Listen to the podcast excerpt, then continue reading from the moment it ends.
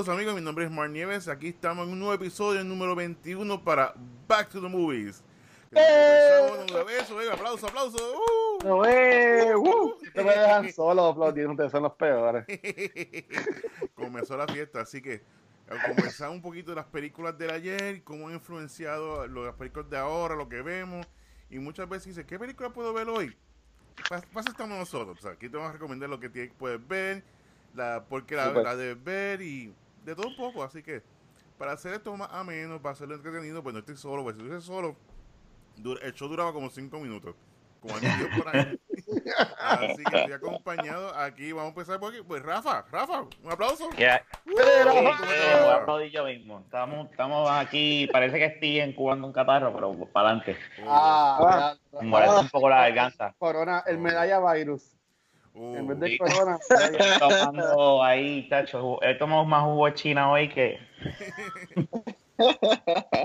Eso es que ya fue cumpleaños ya mismo y esa es la, la, la edad Métete un shot de 151 ahí ya. Eso. Oye, esa es buena. Te tengo ahí un whisky. Me puedo dar un. Arreglado. Y esto es un familiar. Muchachos. 151 es un número. Yo no sé de qué ustedes están hablando. Es un número. Mamá, mamá, pudo, haber sido, pudo haber dicho 151 diferentes jugos. Sí, exacto. Sabores con Baskin Robin. Ya, ¿para qué? Pero como pueden escuchar más voces con nosotros, la gente compartiendo, así que vamos a compartir aquí con el Watcher, el único Luis de Cultura Secuencial. ¿Cómo estás, eh, Luis? Saludos, muchachos. Todo bien, todo bien, todo bien. Eh. Oye, bregando un poco con, con los news de los últimos días, pero todo, todo bien, todo bien.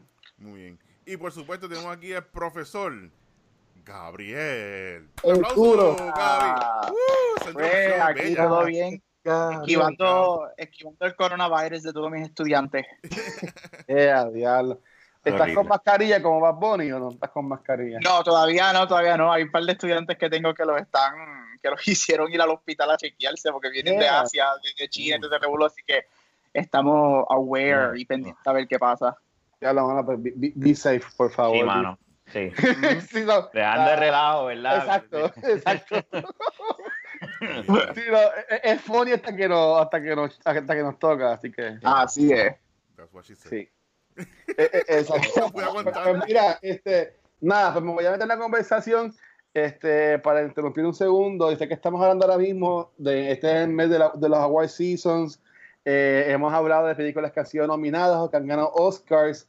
Este, no sé si están pendientes a noticias. Este, aunque aquí, pues, los que cultura secuencial, pues no tocamos lo que es deporte, aunque agregamos lo que es pop culture y todo eso. Este, pero ayer domingo, pues hubo una noticia que, pues, por lo menos a, mí en lo personal me, me, impactó un montón y a muchas personas que también conozco también los impactó. Y fue que desafortunadamente, pues en un choque de helicóptero, pues falleció eh, Kobe Bryant con su hija Gigi y siete personas más también en un accidente de helicóptero. Eh, entre esas personas estaban pues el coach de la hija, una compañera de la hija también. Yo tengo los nombres por aquí, ya mismo los busco, pero este enfocándonos en eso, no es que vamos a darle baloncesto, pero empatándolo con lo que hemos estado hablando ahora mismo en estas últimas semanas de los Award Seasons, eh, además de ser eh, Kobe Bryant fue parte de un animated short, así es que le dicen. Sí. Ok, de un animated short que se llamaba este Dear Basketball, y pues él es un, así como podemos relajar que, por ejemplo, Suicide Squad, pues un uh, Academy Award winner, uh, Suicide Squad, pues este Kobe Bryant también fue un Academy Award winner bien merecido yo le pedí a los chicos que vieran este, este short eh, film, anime de film. Eh, chicos, en lo que yo busco los nombres, que, que él ¿ya lo habían visto esta animación? ¿O fue la primera vez que lo vieron? ¿Qué les, qué les pareció la animación? Este, yo nunca lo había visto. Es la primera vez que, que vi el short y dalo, me dio un taco chévere, más obviamente por lo sucedido el día de hoy es bien cortito, pero está tan y tan bien hecho. Este, honestamente, yo sabía que él había ganado un Oscar, pero no sabía que había sido por eso hasta que tú me lo dijiste, que me dijiste, esta fue la película por la cual, ¿verdad? Él ganó. Ok. Y, y, lo entiendo porque a mí me fascinó.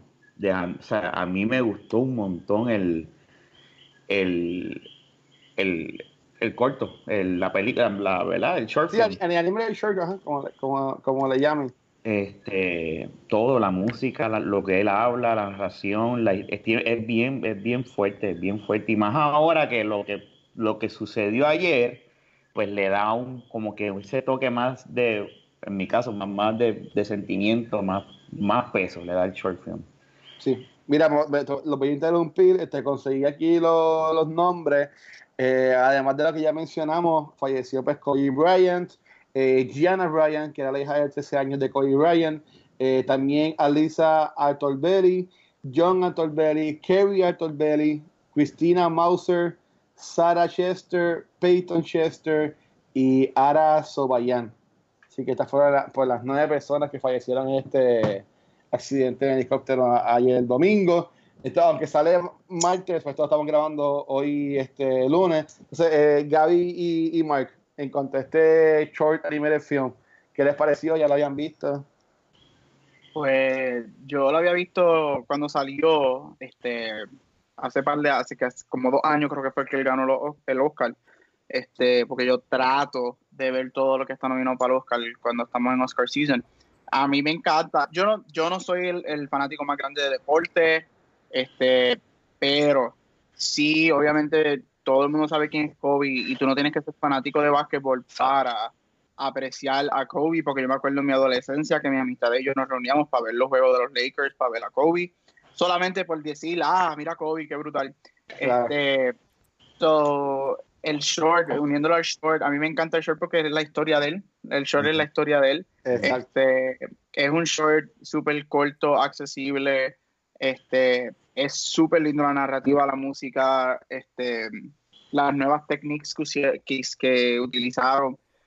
Y como dijo Rafa, ahora lo volví a ver hoy por la tarde, no lo había visto desde la primera vez que lo vi. Este, como dijo Rafa, eh, eh, lo ves con diferentes ojos basado en lo que pasó en las últimas 24 horas. Este, y again, de alguien que no es fanático de los deportes, que no es un fanático del básquetbol, este, con eso te, te, impacta porque por lo menos la generación mía, nosotros nos criamos con Kobe, o sea, nosotros vimos a Kobe este, en el juego, so, sí, de verdad que eh, eh, todo, todo, ha sido fuerte las últimas 24 horas y no tienes que ser fan de Kobe ni del deporte para, para estar en, en cierto punto afectado por la muerte de él. Sí, y ese y, Nieve.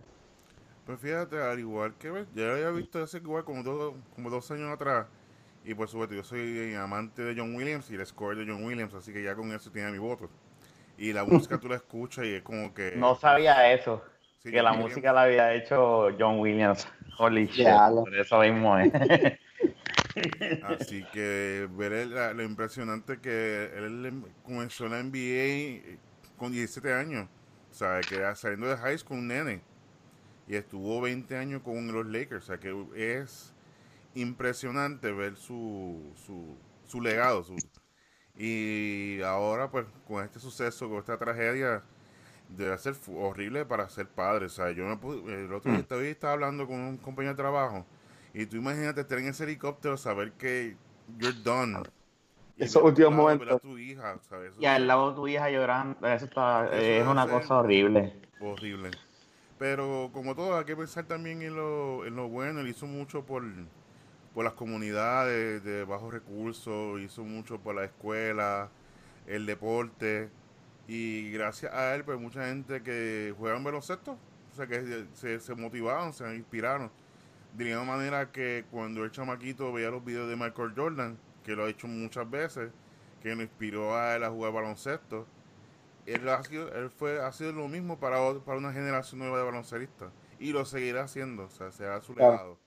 Así que, al igual que la película, pues vemos que muchos baloncelistas pues también están entrando ahora en lo que es entretenimiento, por ejemplo, eh, eh, eh, LeBron James, pues ahora tienen, pues, tiene su compañía también de, de, cine. Que va a salir en Space Jam. ¿Cómo? Que va a salir en la segunda parte de Space Jam. Correcto, sí, él es productor ahí también. Inclusive la ha hecho también como actor, salió en Trainwreck. Y hemos visto pues, muchos atletas como también pues, están tomando este eh, después de la carrera que puedo hacer. Así que él iba como que, o sea, iba a buen paso, tenía más o menos sus metas, tiene esta compañía de media, de producción de media. Y pues, es triste, es triste. Lo que podemos hacer es aprender de esto. Esto es la lección de todo. Aprender de, a que todos somos vulnerables. Esto puede pasarnos a cualquiera, en cualquier momento. Y cada respiro que tú tienes. Y cuando tengas la oportunidad. Es muy filosófico, pero. No, no, cada vez que tú tengas la oportunidad, pues, a, que te haga tu mamá, tu familia, tu hermano, pues, dale unos cinco minutos y mira, te quiero. Tú sabes si eso va a ser la, la última vez. Así que hay que verlo con esos ojos y, y poner metas positivas. O sea, de la misma manera que él tiene sus metas, haciendo cosas interesantes por la comunidad, pues uno también debe de aprender de eso.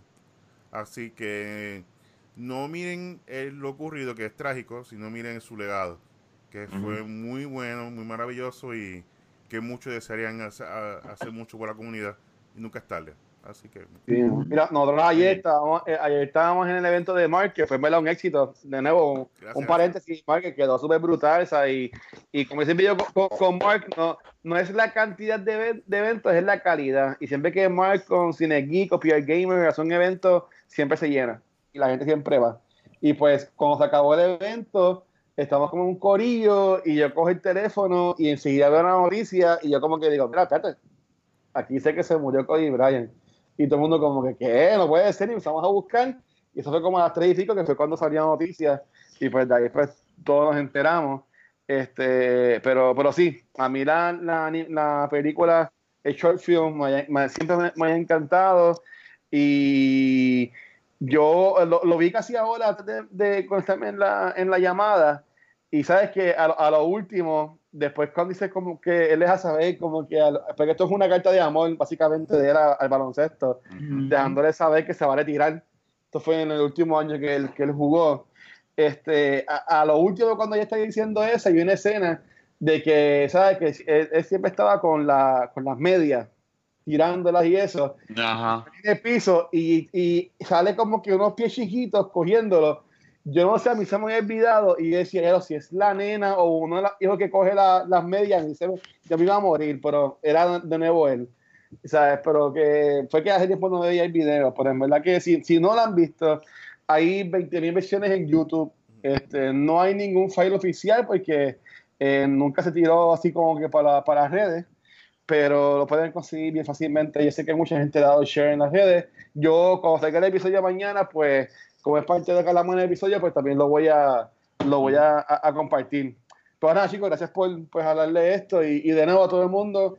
Eh, si, como siempre hemos dicho, este, como bien dijo Mark, vamos a aprender de lo que pasó, vamos a darle cariño a los que tenemos en el, ahora en el presente. Y si te encuentras que esto es overwhelming para ti, yo siempre hago la invitación de que pues comunícalo, si necesitas buscar apoyo, busca apoyo, porque lo importante es que no estamos solos y se puede manejar. Así que, volviendo al, tema. Muy bien. De, la, semana. Este, Mark, ¿qué es lo que estamos hablando? ¿Qué es lo que estamos haciendo en, este, en este mes? Pues como ahora el 9 de febrero, que son la premiación de los Oscars, pues ah. este mes de, de, enero, pues cada uno decidió escoger una película que haya sido nominada o ganadora de un Oscar. Como el perico tuvo que envuelta en alguna premiación, así que estoy hablando de Social Network, la semana pasada estoy hablando de Gravity, y en este, hoy, en el episodio de hoy, pues estamos hablando de una película de, de acción, de más testosterona que ha salido en este mundo. que tú sales pompeado y tú sales como que ¡Ah! witness! Witness witness me yes soy Así, esta película fue escogida por nuestro Gabriel. Así, Gabriel, eh, ¿por qué escogiste? Max. Eh, bueno, como dijeron en comments, es buena. Se acabó el podcast. Gracias, por, no, por no decir lo que pusieron en los comments. no, no, no, no, este sí, mala mía, Gaby, pero sí, este, nosotros siempre ponemos el día antes, pues, porque mañana el episodio y este, tenemos una persona que pues sigue, gracias a Dios, oye, es súper bueno nosotros, todos, todos los podcasts de cultura lo sigue, Chizo. Saludos Chizo, también eres parte de nuestros Patreons, así que Gracias ahí, mano. Y él puso que no, no voy a decir obviamente, pero si quieren ver lo que él puso, está en, está en, el post que salió ayer por la noche, que sale mañana martes, que básicamente esto iba a ser una hora de nosotros cuatro diciendo lo pip que estaba la, la, película. Así que vamos a ver cuántas veces decimos la palabra, pero dale. Exacto, así que ya el podcast se acabó. No, no, este, no, la razón por la que yo escogí esta película es porque yo no, son action films, ah. no son mis películas favoritas. Este, porque yo encuentro que so, para mí son bien cheesy. Este, si vas cuando hablamos de películas como Rambo y whatever, yo como que, pues, es lo que son lo que son. Y chilling. Me las veo y es como que, pues, las vi una vez, no las tengo que volver a ver otra vez. Ahora, cuando yo fui a ver Mad Max, yo nunca he sido muy fanático de las originales. Me gusta. Y la segunda, Thunderdome, que es la que todo el mundo considera la mejor, para mí sí es la mejor hasta ese momento. Y ahí es la tercera. Ah, Thunderdome es la tercera. ah, pues la tercera. Ah, pues Thunderdome, que creo que, si no me equivoco, Thunderdome es la que todo el mundo considera la mejor hasta que salió Fury Road. Ah. Este, pues me gusta y la, la, vi, la he visto una que otra vez y ahí se quedó. Voy a ver Mad Max y a mí la cabeza me explotó. Yo dije, ¿cómo diantres una película que en el trailer parecía algo como un Fast and the Furious en el desert, este, termina siendo la película, el peliculón que terminó siendo.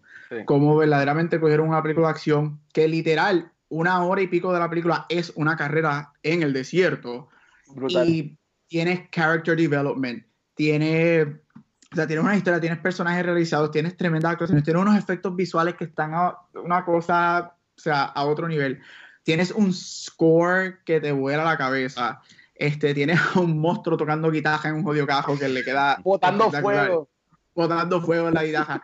Este, y antes de, de, de, comenzar, bueno, por la tarde estaba leyendo un artículo este, que tenía que ver más con películas de horror, pero lo puedo traer a las películas de acción. Y es como este, en una película nueva que salió ahora de horror, The Turning o whatever, recibió F en Cinema Score, bla, bla, bla. Y estaban hablando de cómo, por qué eso. Y estaban, hicieron este punto de que las películas de horror últimamente, especialmente esta última década, se han convertido en películas en el género, pero bien hechas, con historias, con actuaciones. Y el, el mismo punto lo traigo a películas de acción. Mad Max para mí, Free Road, se convierte en esta película mucho más que acción. Tiene estos elementos feministas, tiene estos elementos de historia, tiene estos narratives, tiene character development y a mí me encantó y fue mi película favorita de ese año y yo estaba bien triste que no ganó mejor película los Oscars ese año, aunque se llevó creo que 6 o 7, pero sí, por eso la escogí, porque para mí me saca del elemento de lo que yo pienso que es una película de acción. Ok, muy, muy bien. Este, y, yo para ir pues yo a lo último, este, Gaby, Rafa, perdón, este, Mark y Rafa, eh, que empiezan de la película, así Mira, general. yo yo me, me, adelanté yo entonces. Este, mira, eh, básicamente yo voy, a, yo voy a hablar este, bien. Eh, a mí me gustó la película, pero antes, ah, yo no soy fan de ese tipo de movies de post-apocalíptico, ¿verdad? Este, pero punk rock, que es como que bien punk, bien rock, bien de eso. A mí como que nunca me ha... Sí, como que es como que, eh, sí, whatever. Y de hecho, alguna película que yo haya visto que ellos se comen hasta la gente, los, los estaban cocinando. Anyway, de esos mundos así, no me acuerdo cómo se llama esa película. Y yo dije, pues, yo, ¿para qué yo vine a ver esta movie? Porque me dio hasta náuseas. Pero anyway, ah. pues, vi yo a ver, yo decía, pero ¿cuál es el fuss con esta película? Porque yo decía, es que esto fue whatever, se ve eso mismo, una carrera y con esto que a mí no me llama la atención para nada hasta que la vi. Cuando la vi, yo dije, ok, I get it. Ahí donde está la película. Con y que no es mi setting favorito, porque no me, no me, no me encanta, pero me gusta mucho la película. La película es como, de hecho, la película, y para mí en la película, el personaje no es ni Mad Max, es Furiosa.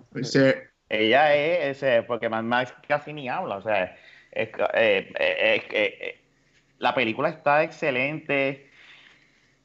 La, visualmente, los, la, parte cuando está entrando en esa tormenta de, arena, pues eso, es que todo, todo, es una cosa que dice, Y, es como que de punto A a punto B, ya, así, eh, como dice Gabriel, la película es esto, y tú dices, pero es que, y lo, y, lo, y lo ejecutan de una manera tan y tan brutal, que para alguien como a mí, que no me gusta ese tipo de, de setting de movie, me, puedo decir que a mí me gustó.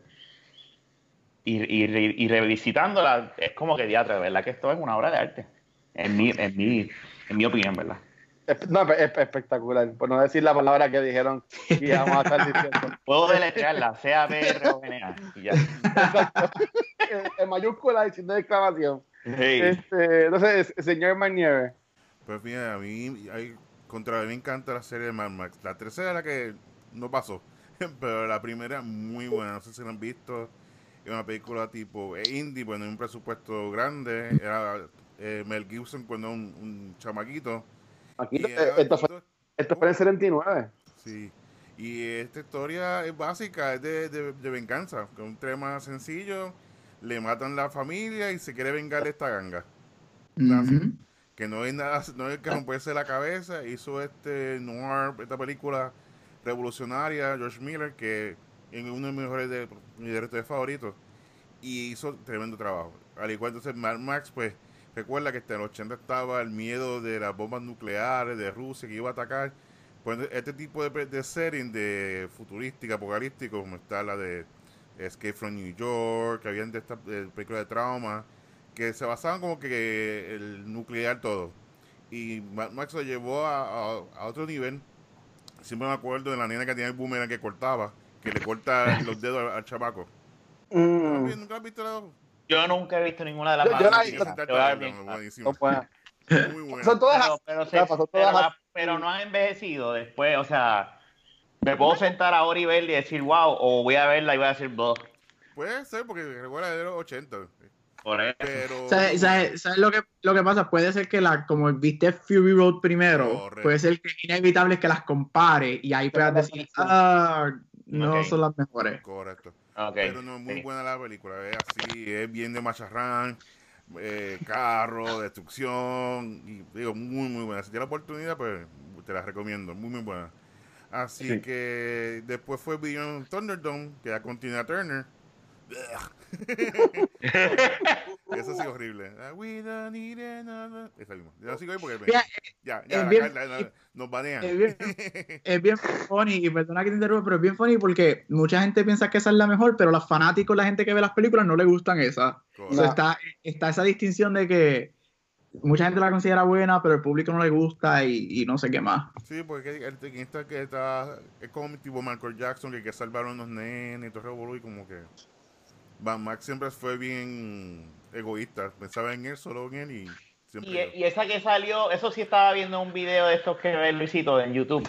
Este, estaba viendo que esa película, este, la, la de uh, George, eh, el director tuvo muchos problemas según lo que vi, ¿verdad? Con, con lo que es Warner Brothers. Y de hecho, ahora mismo está en demanda y por eso no se sabe si vaya a haber una secuela de, de, de esta película. Pero estaba viendo también que la de Tina Turner ahí fue que se metió Warner Bros. bien brutal en la película y fue como que la vas a hacer PG-13 y vas a meterme a Tina Turner que está pegada y ya va a ser. Y, eso. esa fue la más comercial, si nos vamos a ir por esa línea. Sí. sí. Pues, pues, mira, en, cuanto a mi experiencia con, con Fury Road, para empezar con, con esa, eh, si no saben esto de mí, en, en, un pasado mío, yo fui staff de una convención en Puerto Rico, bien famosa, este, y e, este, siendo parte de esta nos invitaban a, ver también películas y premios especiales y eso. Y yo fui a ver la premier de esta película, me acuerdo, en el siguiente de Pasada del Sol, que no son los mejores, pero la vimos ahí. Y en verdad que fue una experiencia eh, brutal, porque además de que estaba con un chorro de gente, que éramos un como de casi 50 personas, que estábamos juntos viendo la película con las personas que también estaban. En verdad que pues, eso, eso creó como que esto de witness que, que decían los, los Fury Boys, algo así, no, sé cómo se llamen, los, los, que se mataban, los kamikazes, este, que se, se chupaban el, el, gas ese y se volvían locos. Pues nosotros quedamos con eso de witness y yo me acuerdo que ese, ese mismo año en el, en el Comic Con, pues fue una persona con el cosplay de, del villano de la película, que ahora mismo me estoy yendo en blanco con todo esto. De la máscara. Eh, sí, este. Immortal Este, Joe. Immortal Joe. Immortal Joe. Este, Ajá. Y en verdad que le quedó brutal, ¿sabes? Que, que además de que la película sí estuvo brutal, pues que después yo la volví a ver. Este, y en verdad que fue una experiencia muy buena, pero mi, lo más que me acuerdo es que al yo verla con estas personas, que era un corrido súper grande, pues en verdad que fue una experiencia eh, bien immersive, bien, bien, bien brutal, verlo desde ese punto de vista. Este, yo, este, mi papá, que él, él, pues ha salido mucho, hace comentando cuando, hacemos, cuando hicimos los lives que hicimos el de The Shining y eso, a mi papá le encantan estas películas. Él las fascina. Y yo recuerdo de chamaquito haberla este, visto con él, porque obviamente cuando salieron las primeras dos, yo por lo menos no estaba vivo. este, Rafa y Marley seguro fueron a un Gis Day a verla ahí en, en Laguna o en, o en Carolina. Este, pero, pero, o sea, que yo me acuerdo de chamaquito, yo viendo estas películas, eh, y obviamente no es que me acuerde de allá para acá, pero si tú me puedes preguntar a mí de las primeras tres cuál me gustó más, yo te diría que la más que a mí me gustó es este Road Warrior, que es la segunda, Ujú. que es la que, la que normalmente la gente dice que es la, que es la, la, la mejor. Porque sí, todavía tenía, tenía ese vibe como que todavía fue R esta película.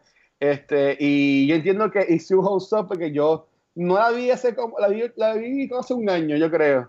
Pero en verdad que no, está, no se ve mal. Este, Rafa, tú que estabas preguntando este, ahorita, Ujú. pero en verdad que para mí que estas películas, esta franquicia ha sido o- otra cosa. En verdad que, y en verdad que, que bueno que la recomendaste Gaby, porque yo entiendo que no habíamos hablado de una película así como que de, de acción. Como que siempre nos, eh, nos habíamos enfocado como en películas drama, este, o comedia, o familiares, pero yo creo que esta es la primera película de acción que me la tocamos en, el, en lo que es el podcast. Y Bueno, entonces- no, Die, Die Hard.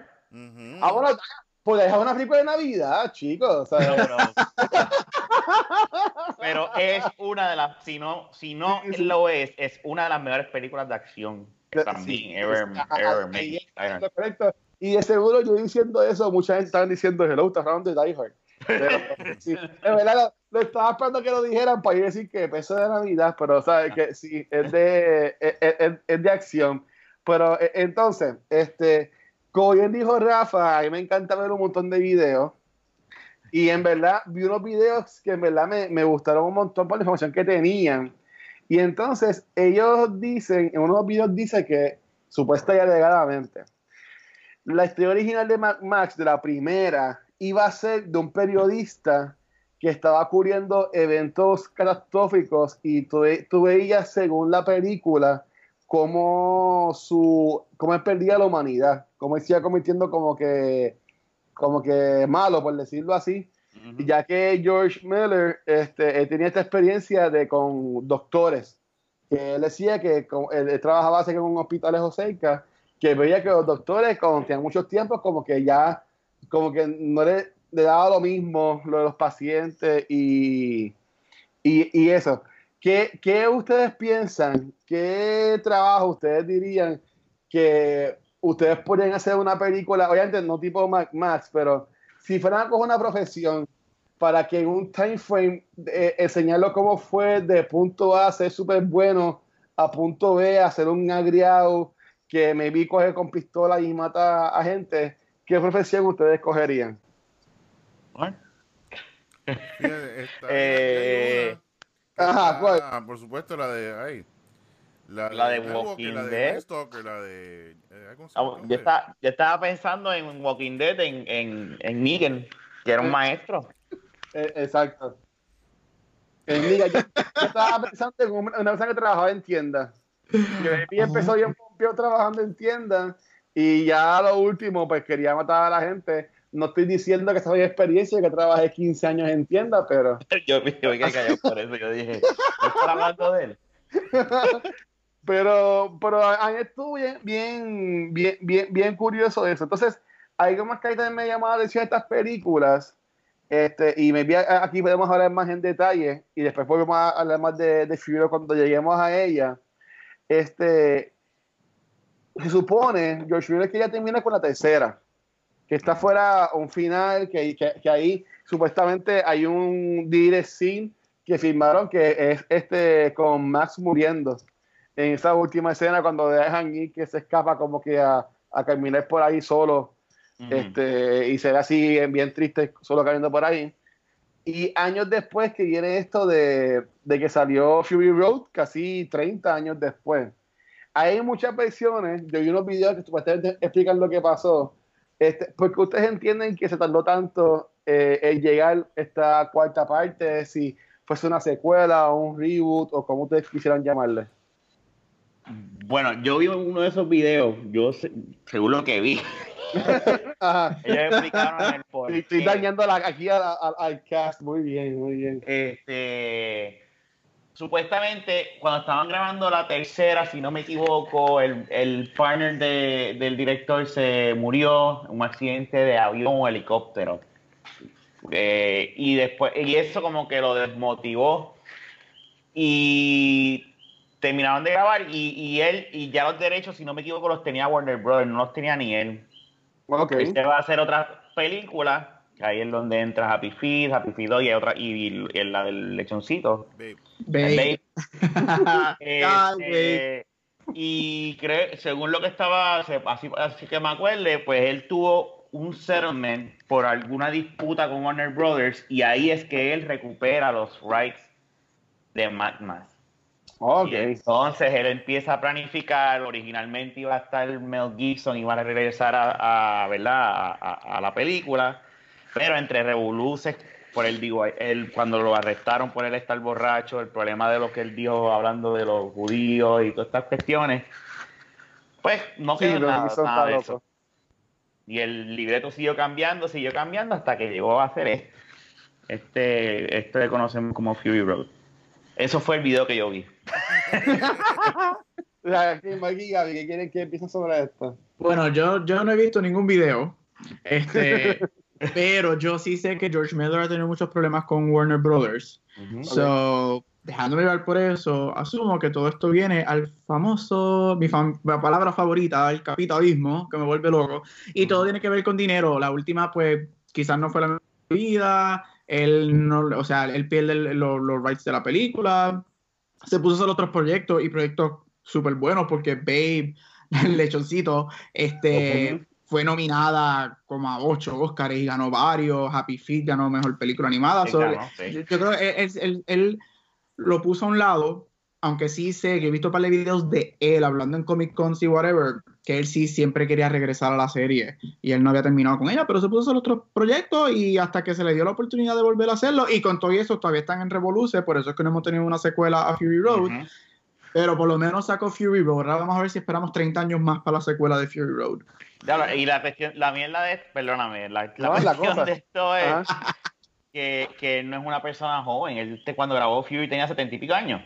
Sí, ya estaba muy sí, que no es como que, ah, sí, pues, vamos a esperar 20 años más, va a tener 100 años. No, no, no creo que es bien, hay una posibilidad, no estoy diciendo que nada, de verdad que, que él dirija eso, a menos que haga un ser bien rápido en Warner Brothers, pero lo que estaba en ese mismo video, todavía ahora mismo hay una disputa.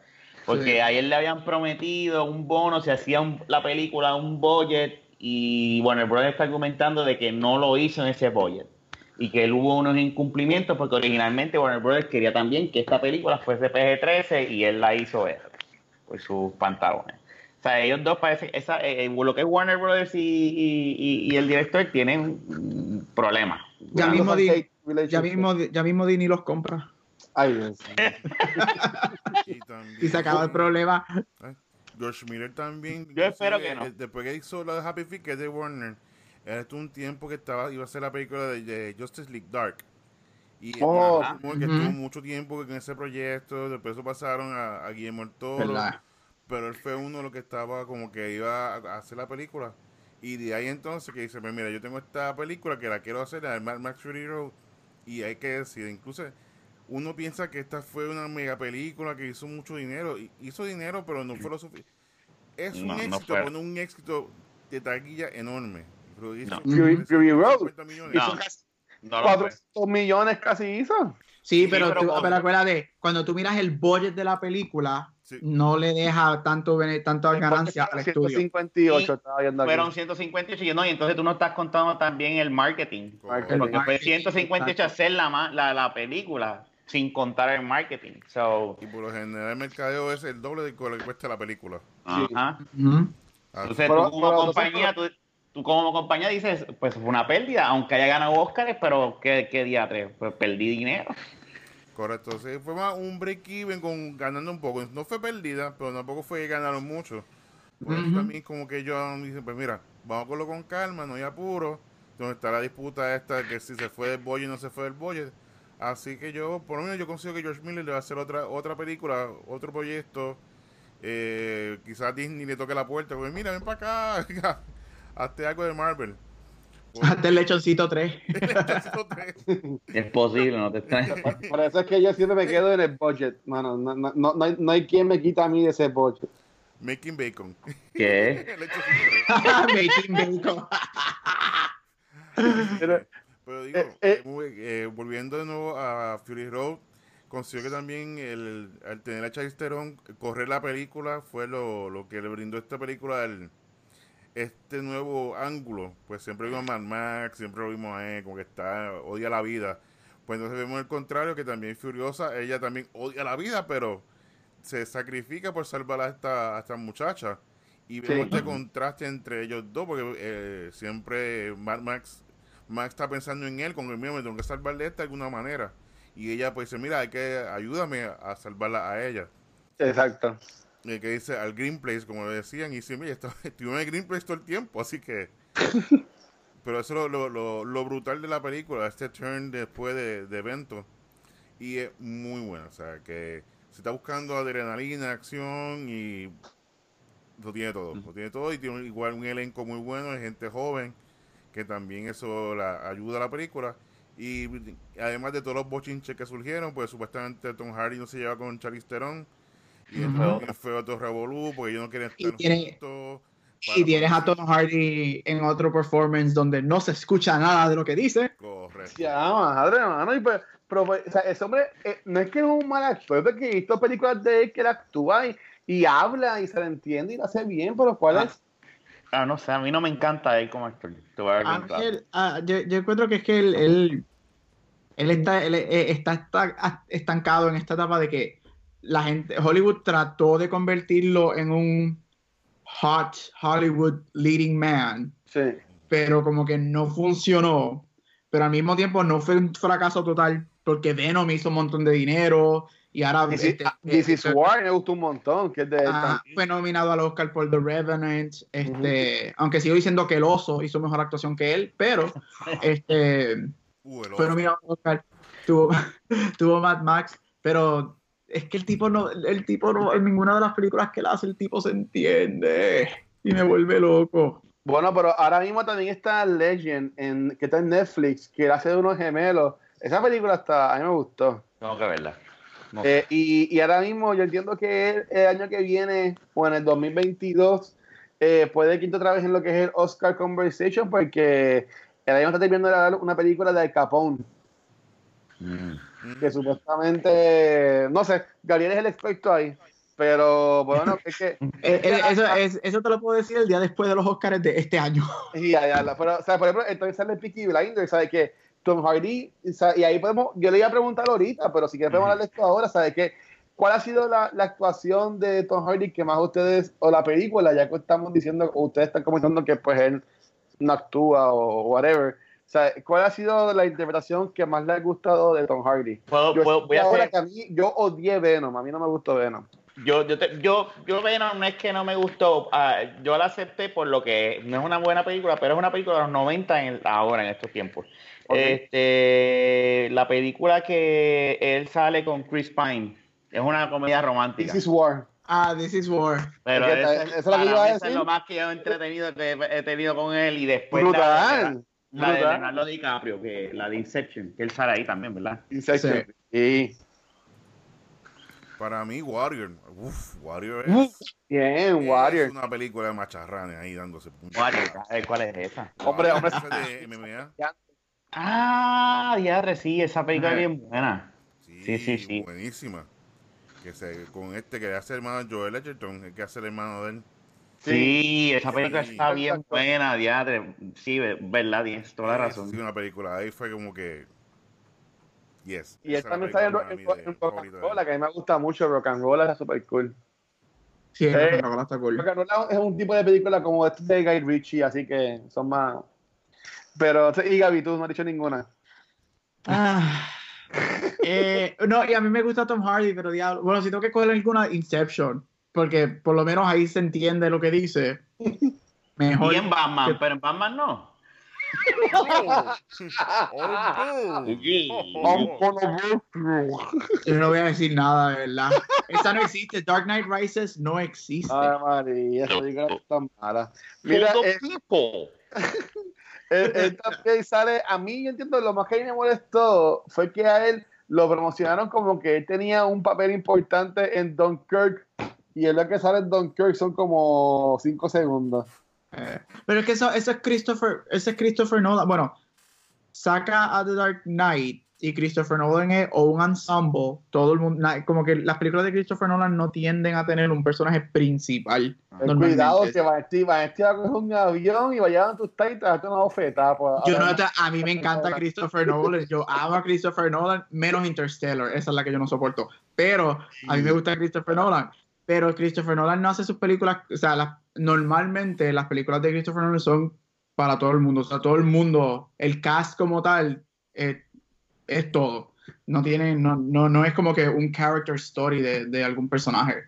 Y Ok. menos Dunkirk, que Dunkirk no tiene ningún personaje principal para Sí. nada. Sí, nada más. For- for- ok, volviendo a lo, a lo que es este Mad Max. Eh, esta película cuando salió la gente decía, pero wait, es una secuela, es un reboot, es una secuela reboot. Este, todavía es porque se dan hasta unos cómics que conectan esta película con las demás, eh, haciendo como que Tom Hardy fue el que siempre actuó en las películas. O sea, como que tienen secuencia. Pero y dejando a un lado los cómics que son canon, este, ¿ustedes pensarían que esto es un reboot o una secuela de las películas de Mad Max? Es como si fue como lo mismo de Force Awakens. Es un soft reboot. Dentro del mismo timeline universo, pero con. pues, es un reboot, pero un soft. O sea, es lo mismo. Eh, eh, eh, no es un reboot totalmente. Según lo que yo entendí de lo que busqué en, los videos tuyos. So, eh, ya tengo a Rafa en el audio acá y ando buscando videos de YouTube. Dios mío, yo espero nunca cruzar a los videos. Conspiracy Theories, muy bien. Igual está igual, entre la 2 y la 3 viene siendo esta historia. Sí. Ok. ¿Y tú, este, mismo? Y igual es un, es un soft review para la gente que no la ha visto, es una película nueva, para la gente que sabe que, que ya estas películas existían, para algunos es una secuela, para otros la ponen entre medio. Estoy con Jafa, es un, es un Force Awakens, es un, un Welcome Back to the Universe de Mad Sí. Max. Sí. Ok. Mira, tú estás hablando ahorita de, de que son películas que hay muchos actores buenos.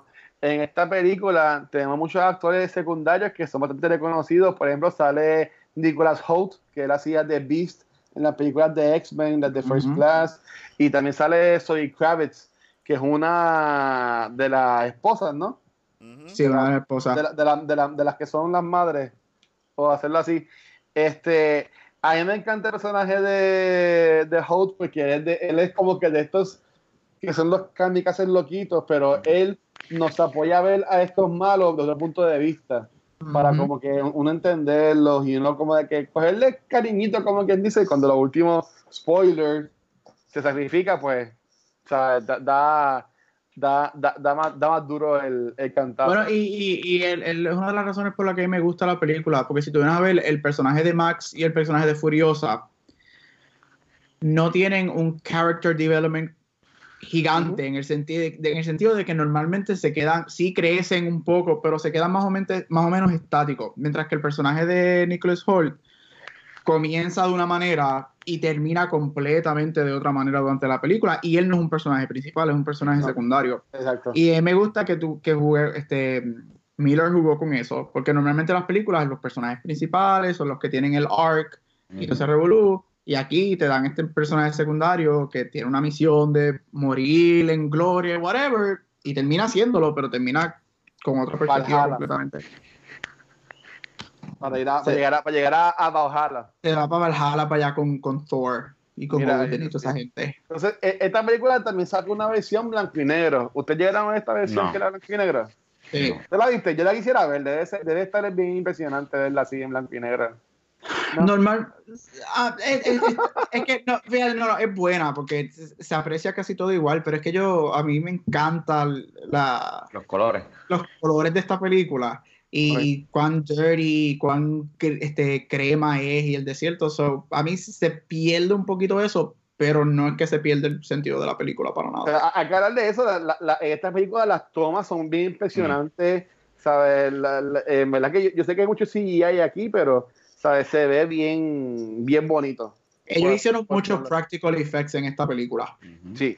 Ellos estuvieron en el desierto meses haciendo esta película, hicieron mucho, muchas de las carreras que tú ves fueron hechas, no son visual effects a computadora, son hechos de verdad, este, con carros y explosiones, y yo creo que eso es algo que la película funciona, hace que la película funcione un montón, y es que este uso, la mezcla de los dos, pero todavía se quedan con estos practical effects, que okay. gracias a Dios Star Wars lo hizo en esta trilogía, una de las pocas cosas que me encanta de esta trilogía, es que se quedaron con practical effects, lo mismo hace Mad Max. Okay. Muy bien, entonces... Que son ah. en, en, en computadora. Uno piensa que mucho CG, contrario, hay muchas escenas, pero igual una combinación de lo que es práctico con efecto que hace la transición bien smooth. Que, que no se ve como que ya lo sé como que es rara esa escena. Es que lo hicieron muy bien, muy bien. Y también uno para mí de los de las razones que la película es tan buena es por la música. Aquí fue John Excel fue el que la hizo. hizo también la de la de Batman Superman, uh -huh. Deadpool que combina el, el, el techno con la rock. O sea, la música es impresionante. Que uno sale por eso pompeado con la testosterona y con que ganan encima no. a alguien. Tú hablando de, de música, ella, eh, la película ganó Oscar por este Best Sound Mixing y también Sound Editing. Sí. Además de ganar Oscar por Makeup, Custom Design, edición y Production Design también. O sea que Gaby sí, este, lo de ahorita así de pasada, pero sí ganó, ganó seis Oscars y fue nominada a 10 Oscars ese año. ¿Y contra quién fue que perdió? De mejor ese año, ese año ganó este Spotlight. A que Spotlight estuvo brutal. Spotlight, este, el, Tom Hardy estaba en ese mismo año. Tom Hardy estaba en The Revenant, porque ese es el año de Revenant también. Este, so, sí, ese año ganó Spotlight. Sí. Te, tenemos que hacer un, un, mes que hablemos de películas que sean bien porquerías. Pues tienen que ser, sea, que sea como que bien, bien, bien mala. Y entiendo que estaría, estaría cómico hacer eso. Pero nada, este, para también cariño a Charlize Theron, también Charlize Theron ahí me encantó en esta parte. Este, ¿qué, ¿Qué película de Charlize Theron a ustedes les, les gusta o, le, o es su, fav su favorita? Todas. Todas. No, voy primero, ya me metí. Eh, si es referente, estamos hablando de Oscar y actuación y donde ya demuestra que es una actriz de verdad, por mí siempre va a ser Monster, cuando ya ganó el Oscar hace como 16 años atrás. Este, diablo, qué performance, ella se pierde completamente y tú jamás pensarás que es ella. Este, y si escojo Charlize Theron por Charlize Theron, Dios mío, qué mujerón. Uh -huh. Fast and the Furious 8, ella me ah, Me quitaste la mía. que es que ella llegó a esa película y tan pronto yo la ves por primera vez en la escena de Cuba con esos dreads, yo dije, aquí ah, este, no puedo decir lo que estaba pensando, pero yes, sí, sí, esa. Pues dale, Rafa, esa misma, este, no, Fast, Fast 8, yo lo había dicho anteriormente, pero también ella, a mí me gusta la película de Bolsando, que ella sale, no me acuerdo muy bien, pues hace tiempo no la veo, si ella tiene un papel bien... Eh, The Italian Job es otra que a mí me gustó mucho también. Ah, oh. Sí. ¿Y a ti, Mark? Sí, a mí por lo menos igual Italian Job fue una sorpresa, no esperaba que esa película fuera tan buena y es excelente película con Mark Wahlberg, así que si no la han visto, excelente. Y de lo más reciente, ¿os han visto Tully? Que es Tully. muy, muy sí. Tully, Tully, Tully. Y por supuesto, y Cubo de tus Strings, que me encanta Cubo. Ah, over and over and over. Sí. A mí también me gusta el Cubo. Ah, y vamos, y voy a seguir añadiendo. Ella, a mí me encantó Atomic Blonde. Chica, eso es lo que iba a decir. Ah, ok. Pues nadie la ha dicho, nadie la ha dicho. Ah, Tony Blon está brutal. O Tony Blon es eh, un James Bond mujer multiplicado por un millón. Pues ahí tienen la acción, en verdad, o sea, los efectos, todo está. Y viene supuestamente la segunda parte. Y tiene twist after twist, porque de momento piensas algo, de momento piensas otra cosa y de momento vuelves a pensar otra cosa. Diablo, qué película. la, quiero ver, la quiero ver.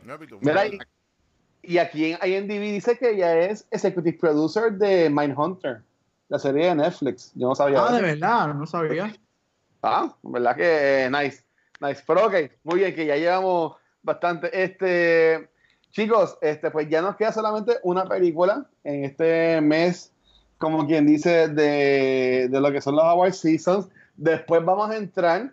Eh, ya, ok, esta película, primero noche que iba a ser este Chef, pero después la cambiamos. Y este, la película de Mark, se me cayó. La película de Mark va a ser Silence of the Lambs. Yes. Así que vamos a estar entrando en el mundo de Hannibal Lecter la semana que viene.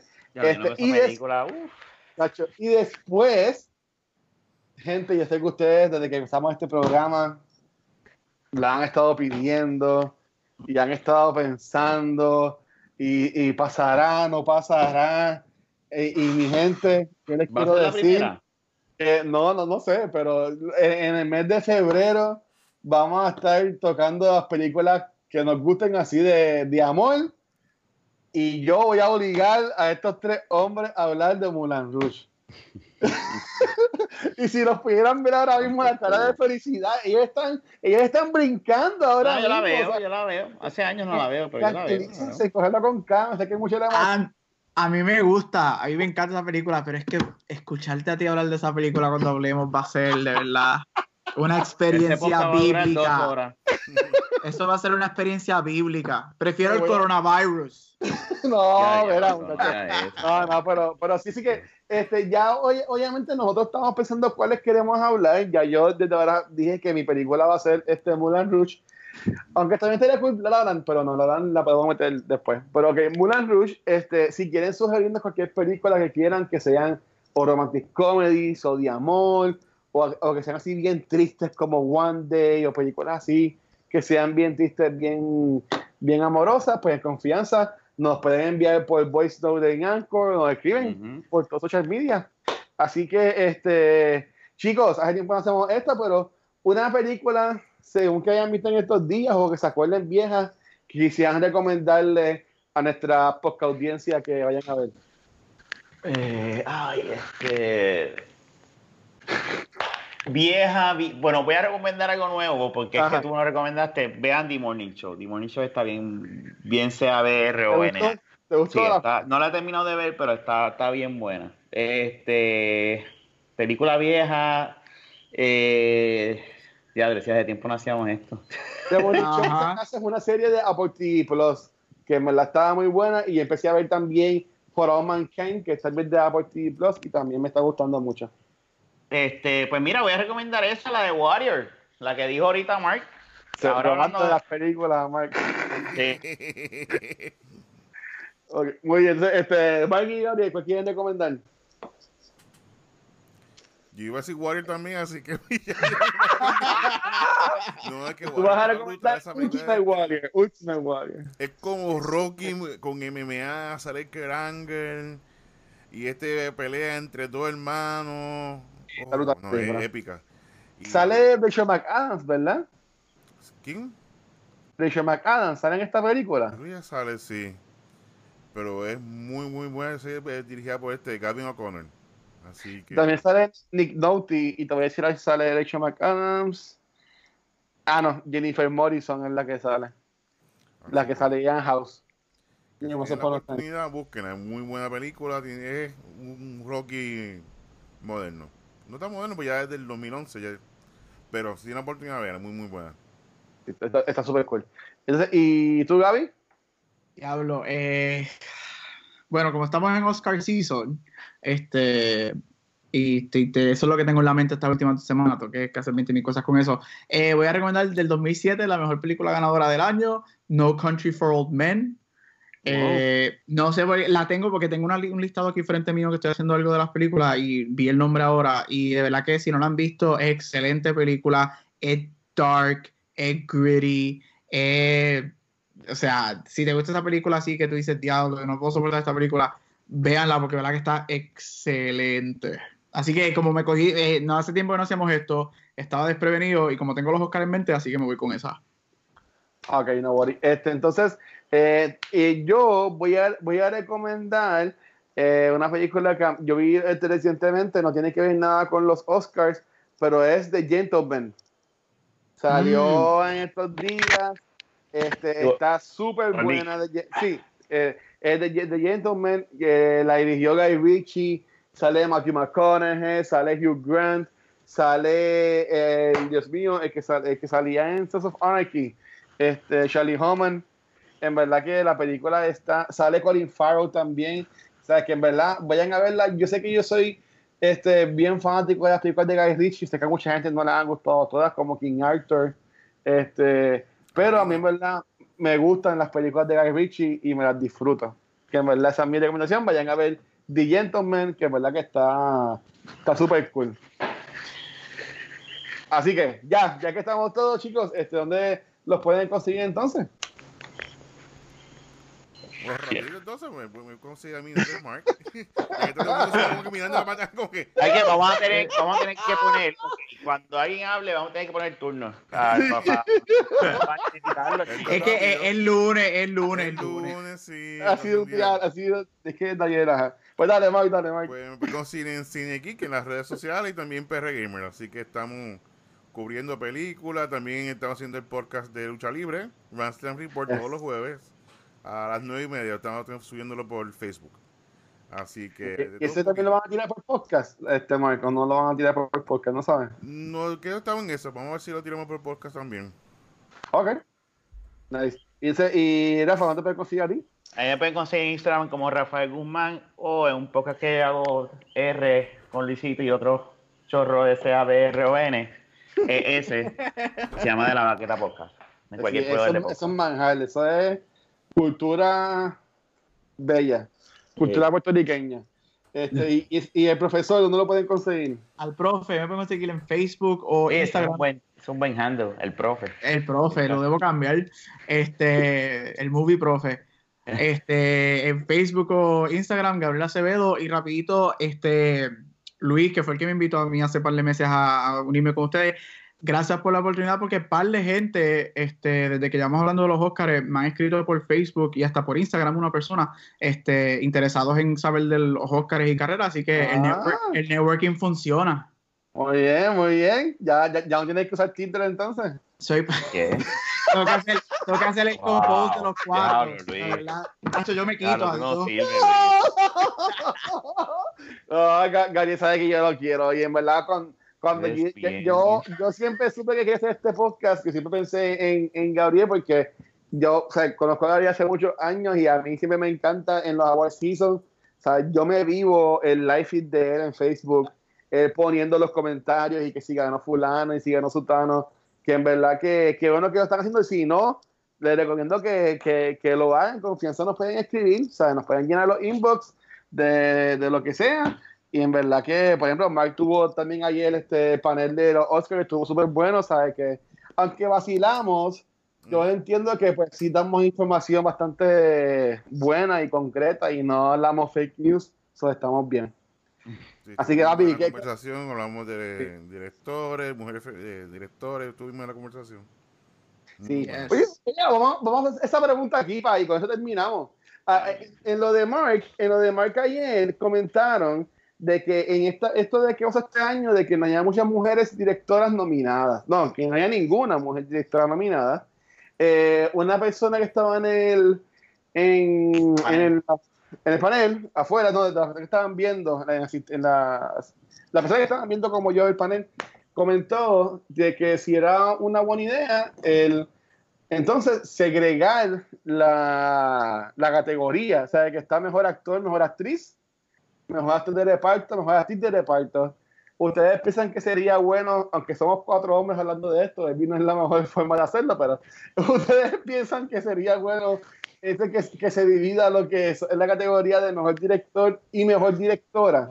O, o eh, poner más candidatos, poner 10 este, candidatas o candidatos en este Best Director y dejarlo solamente en uno?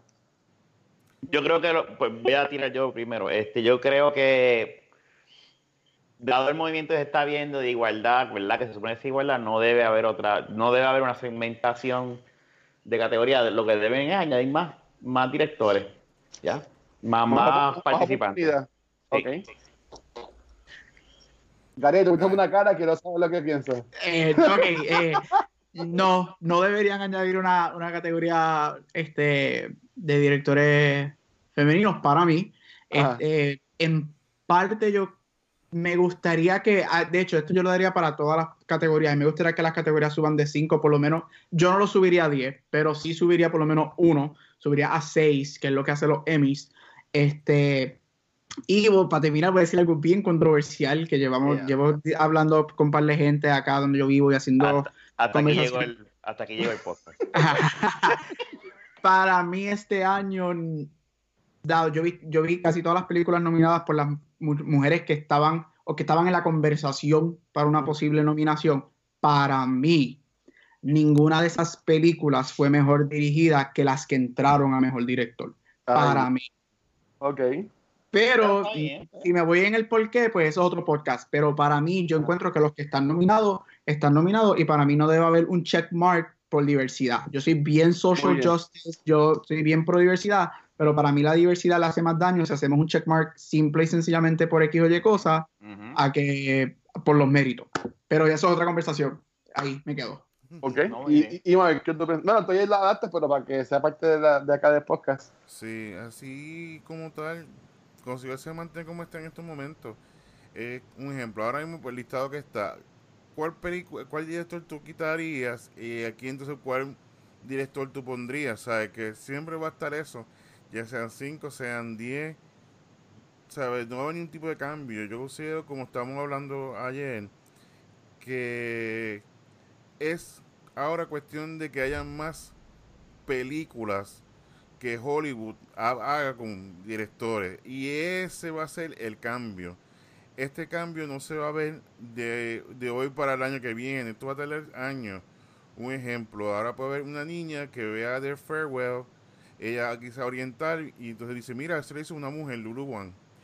Fíjate, yo no sabía que, que ella tenía esa habilidad, ese poder de convencimiento con la cámara. Pues yo quiero ser director. Y entonces venga de aquí a 10 años, a 20 años, ella sea nominada para Oscar. Y así vaya más mujeres, más latinos, más diversidad. Eso es uno, eso es bien importante. Y lo otro es el apoyo. Es como todo, hay que apoyar. Si tú quieres que haya más diversidad, más, pues hay que apoyar entonces eh, películas dirigidas por mujeres, por de la comunidad LGBTQ, se lo dije bien, pero o más, mayor diversidad. Por eso mismo, porque siempre lo mismo, que son hombres blancos, pero lamentablemente las películas que la gente apoya o las, que la gente, las películas que ven son de, de estos de estos hombres. Y hay que hacer, o sea, va a ser algo de transición. Eh, por lo menos este año pues está el de Parasite, Bun Joon Bun que se llama. Por lo menos está un Salud. poco. Y, Todo, ¿Cuál director? Bollo. Pues, tú dices, tú, sacarías un Todd Phillips. Bueno, yo sacaría, yo me Muchas gracias a Todd Phillips. Yo sacaría a Todd Phillips, pero yo no, yo no pondría a una mujer, yo pondría a Taika Waititi por Jojo Rabbit, que para mí fue mejor dirigida que Joker. Pero si, me, si, si yo sacaría a alguien fuera a Todd Phillips. Pues fíjate, yo cuando fue el sábado alquilé Joker, pues así como yo la vi en octubre, y mm. como que tú empiezas a ver toda la película de Oscar, pues como que se, como que se queda en el olvido. Y la quise refrescar, la vi en sábado. Y en verdad la película es muy buena. La segunda vez que la vi me impresionó más. Y entonces la estaba viendo con mi esposa. Y me dijo, mira, tú sabes, para tocar un tema social, para tocar lo que es la, salud mental, de la manera que lo hace, es muy es muy de corazón. O sea, no lo pone como que parcho, no lo pone, sino que, mira, esto está pasando y esta situación que tu mundo lo veía bien contento, necesariamente que está bien contento, que mm. está todo por dentro está una depresión cargando con 20 mil problemas. Y me gustó mucho. O sea, la pude, la segunda vez que la vi, la pude apreciarla. Pero igual vi 1917 el miércoles pasado.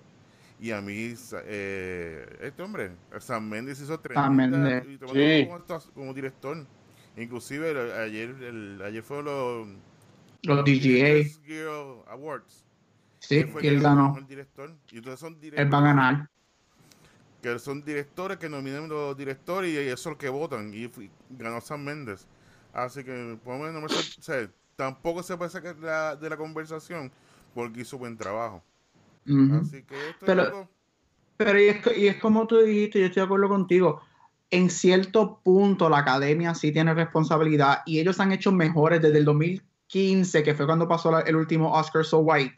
Ellos han hecho sus pasos. Yo estoy, y sí, no estoy diciendo que ellos están completamente libres de, culpa, pero han hecho ciertas cosas que en parte han mejorado la, la, la membresía de la academia. Pero para mí la gran culpa o, la, o la, la, mayoría de la culpa o las conversaciones deben ir a Hollywood como tal, porque la academia no puede nominar películas o personas que no estén para nominarla. Y Hollywood tiene que darle más oportunidades a, a mujeres, personas de color, este, y todavía obviamente no estamos ahí. El hecho de que una película cada dos o tres años de un director mexicano o de una mujer entre a la conversación, no significa que todavía estamos ahí. yo le echo la culpa más a Hollywood como entidad. Y no tanto Hollywood, yo consigo igual, es que también es que la gente no van a apoyar este, este, estas películas. Y, o como todo esto es show business. Si la película no, claro. hablan de ella, pues no vale la pena. Y gracias a un ejemplo, Eva Devanu, que es la que hizo. Ay, Eva DuVernay, eh, ajá. Sí, Selma. Selma fue tremenda película y lamentablemente pues ella no fue nominada. Pero que vimos que entonces ella aprovechó ese impacto y entonces vio Netflix y dijo, vente para acá, que aquí vamos a hacer proyectos. Y empezó a hacer series, a hacer otras cosas, que ya vemos entonces que por un lado negativo no fue nominada para un Oscar, pero se le abrieron otras puertas y otras posibilidades con Netflix, que eran entonces más open-minded y eso que estamos viendo poco a poco ya este tipo de, proyección. Y estamos en una transición interesante porque ahora estamos en la época del streaming. Mm. Y Hollywood ahora mismo tiene mucha resistencia, por lo menos las casas productoras de películas tienen mucha resistencia a los streaming services, pero vemos cómo las, las compañías streaming están entrando a las conversaciones de Oscars como Netflix. Este, eso están en esta transición de que nosotros queremos, o sea, el dinero es lo que te va a dar los proyectos y whatever, bla, bla. Pero las streaming services no se miden por dinero, por views en los cines. So, estamos en esta transición de que yo creo que van a ser varios años que, por lo menos, award season, que es lo que comenzó esta conversación, puede ser que tenga más controversias por eso, porque estamos en esta época de transición de que no se sabe qué va a pasar, si es streaming, si nos vamos a ir a los old school al cine, porque estamos en una época que estamos más cómodos. O sea, la, gente iba a ir a pagar por ver una película de tres horas y media Irishman al cine. No, en tu casa tú la ves en la, en la, comodidad de tu mueble o de tu cuarto y la paras y la ves cuando te dé la gana. So, eh, va, va, va, a ser una transición interesante y van a ser unos años bien interesantes en la academia y en Hollywood como tal. Mira, yo, yo, yo, yo lo que decir era empatándolo con eso porque como ahora hay más oportunidades de hacer más películas con todos los streaming service, pues sí deberían, este, debería aumentar las posibilidades para, para las nominaciones, porque o sea, si hay, hay más casas directoras, hay más películas, pues yo entiendo que deberían este, subir las nominaciones entonces para darle oportunidad a más personas. Pues como todo es, ok, entonces como, como dijo ahora Gaby, que es un buen ejemplo, si tuviese un espacio más, se le daría a Taika Exacto, y ahí va a haber una controversia. Va a ser la misma crítica, mira esto. No, yo considero que hay que, como todo, hay que hacer más películas, más gente tirarse a la calle, hacer más producciones y la gente seguir apoyando con los chavos que apoyan los productos. Y otro punto importante es que estas campañas de, de Oscar son multimillonarias. De muchos chavos. O sea, la gente que están en la academia, ellos le envían el screener, le envían el póster autografiado. Lo llevan de viaje. que son, bien costosos. Y un ejemplo, estaba notando que, un ejemplo, A24, que ellos tienen Midsommar, Lighthouse, cuál más de Farewell, Uncle Gems. son Esta película no entraron.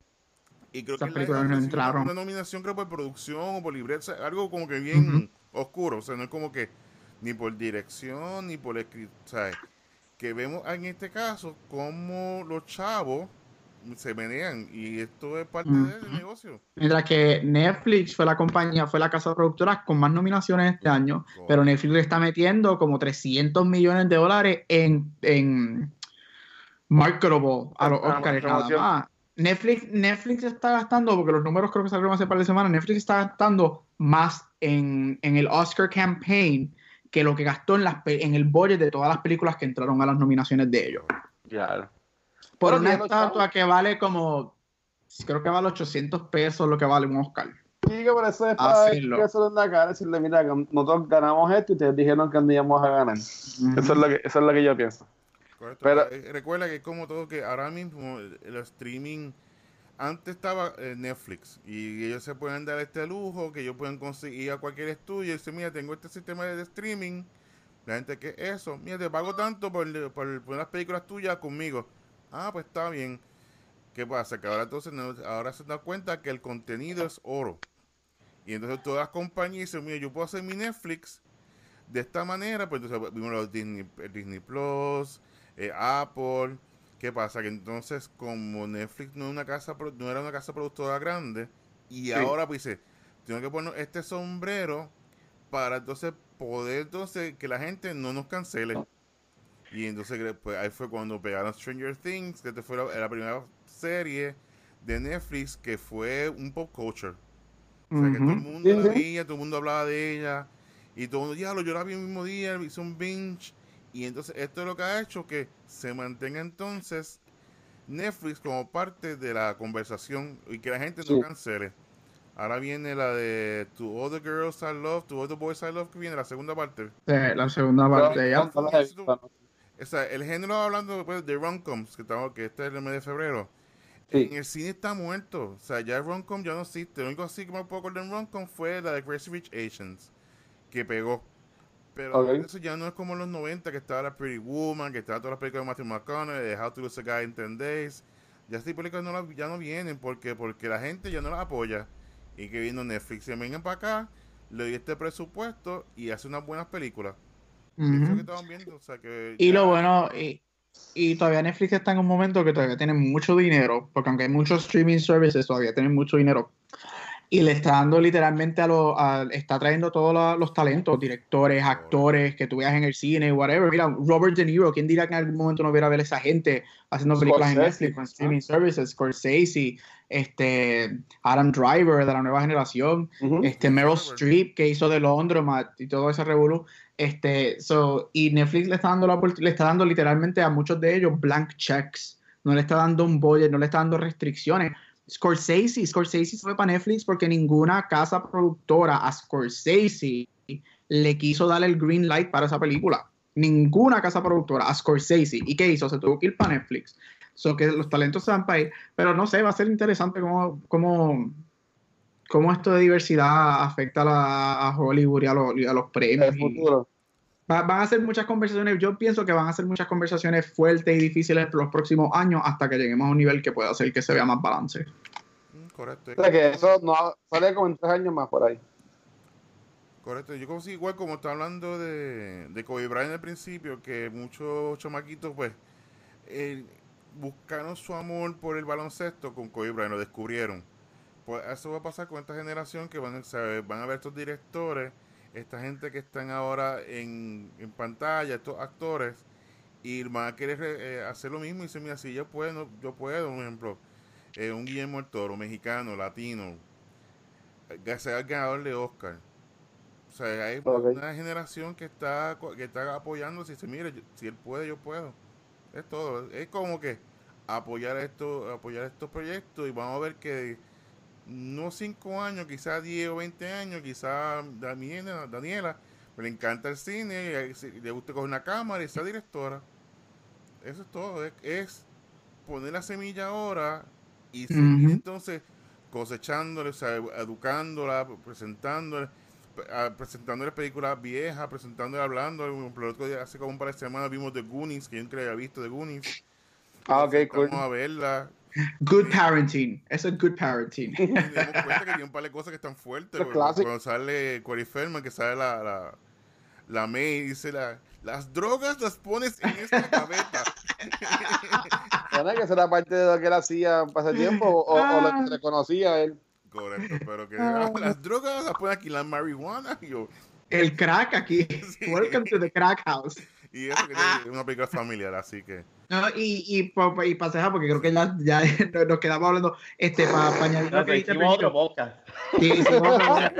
gente, la gente, y esto te lo digo yo como alguien fanático del cine, los que nos estás escuchando, por favor, vayan y apoyen el cine. No todo el cine es Avengers o Star Wars o Pixar. Apoyen lo pequeño, apoyen las indie movies, este, apoyen foreign films. Sea, hay que darse la oportunidad porque mientras eso no pase, no van a haber proyectos, por ende no nos podemos quejar de que no hay diversidad necesaria. No todo es este big budget explosive film. Dase la, desen la oportunidad, como todo, hay películas que le van a gustar y que no, pero vayan y apoyen al cine. Y esto lo digo yo, se lo digo como alguien que ama el cine, just go y apoyen desde lo más mínimo que nunca han escuchado hasta Avengers 24 cuando salga de aquí 30 años. Ah, Vayan y apóyenla, de verdad. Avengers 100. Pues ok, pues voy yo entonces. Pues a mí me pueden conseguir. a, mí, a mí me pueden conseguir como Watcher PR. Y bienvenidos al nuevo episodio. No, mute. Ya me pueden conseguir como el Watcher PR en cualquier red social como Facebook, Instagram y Twitter. Y a Back to the Movies de Cultura Secuencial nos pueden conseguir en cualquier proveedor de podcast como Anchor y Spotify. Bien importante, recuerden que en Anchor pueden dejando voice message, dejando cualquier feedback o pregunta o comentario para que también sea y salga en otros episodios. Recuerda suscribirte al canal, también nos pueden dar ratings, todo eso. Este, algunos episodios de nosotros también los pueden conseguir en formato de video en nuestro canal de YouTube, donde también pueden ver los episodios de Top of the Month, que es el programa mensual de Vanesti y Nicole. También tenemos a Quién Va, que es el programa enfocado en los juegos de mesa. Y el programa para escuchar secuencial, que sale todos los viernes, que eso lo pueden conseguir en nuestro canal de YouTube, que también pueden suscribirse ahí y pues ver todos nuestros episodios. Y si quieren ver más contenido behind the scenes o ver noticias que le demos share o imágenes o fotos o lo que sea, también nos pueden seguir en cualquier red social como Facebook, Instagram y Twitter como Cultura Secuencial. Así que chicos, ahora sí, eh, se cuidan, buenas noches, que se el tiempito, los quiero. Y pues nos vemos la semana que viene.